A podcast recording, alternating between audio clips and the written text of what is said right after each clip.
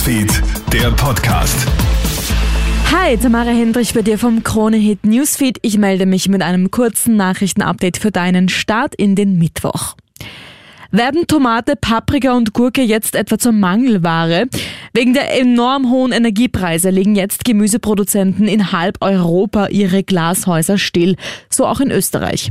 Auch hierzulande rechnet sich für viele Gemüsebauern die Produktion während der Wintermonate nicht. Somit werden die Supermärkte und Discounter verstärkt auf Importgemüse zurückgreifen müssen und das könnte teuer werden, so Rainer Will vom Handelsverband. Die Auswahl wird weiterhin gegeben sein, allerdings ist natürlich der Importweg gerade auch bei diesen Spritkosten und damit die Logistik eine nicht so unerhebliche und daher wird äh, sicherlich der Preis auch ein gewisses Thema bleiben.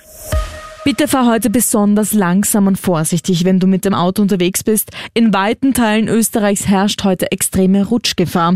Bereits seit den Morgenstunden ist es im Westen des Landes teils spiegelglatt auf den Straßen. Tagsüber verlagert sich der Schwerpunkt dann nach Salzburg und Oberösterreich. Am Abend wird es in Niederösterreich und Wien rutschig. Schuld ist ein Wetterumbruch. Nikolaus Zimmermann vom Wetterdienst UbiMet.at. Hintergrund ist, in der Höhe gelangt derzeit etwas mildere Luft nach Österreich. Das heißt, die Null-Grad-Grenze steigt auf etwa 13, 1400 Meter Höhe. Aber bodennah in den Niederungen hält sich noch sehr kalte Luft. Und diese Kombination sorgt dafür, dass zwar in der Höhe Niederschlag einsetzt in Form von Regen. Der fällt in die kalte Luft am Boden, wo er dann gefriert.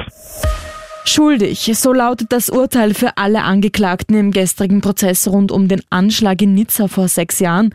Am 14. Juli 2016 rast ein Attentäter mit einem Lastwagen in eine Menschenmenge auf der Uferpromenade von Nizza. Die tragische Bilanz 86 Tote und mehr als 200 Verletzte. Kurz nach der Tat wird der Mann von der Polizei erschossen. Zwei Freunde des Täters sind jetzt wegen Beteiligung an einer terroristischen Vereinigung zu jeweils 18 Jahren Haft verurteilt verurteilt worden. Für die übrigen Angeklagten gab es unter anderem Haftstrafen wegen Waffenhandels. Seit September rollt ein Spezialgericht in Paris den Fall auf. Mehr als 2000 Angehörige und Opfer sind als Nebenkläger aufgetreten. Das erste Halbfinale der Fußball-Weltmeisterschaft in Katar ist geschlagen. Argentinien mit Superstar Lionel Messi kickt gestern Abend mit einem 3 zu 0 Kroatien aus dem Bewerb. Heute Abend steht schon das zweite Halbfinale am Programm. Titelverteidiger Frankreich trifft um 20 Uhr auf Marokko. Das war's derweil von mir. Alle Updates checkst du dir wie immer im Kronehit Newsfeed oder online auf kronehit.at.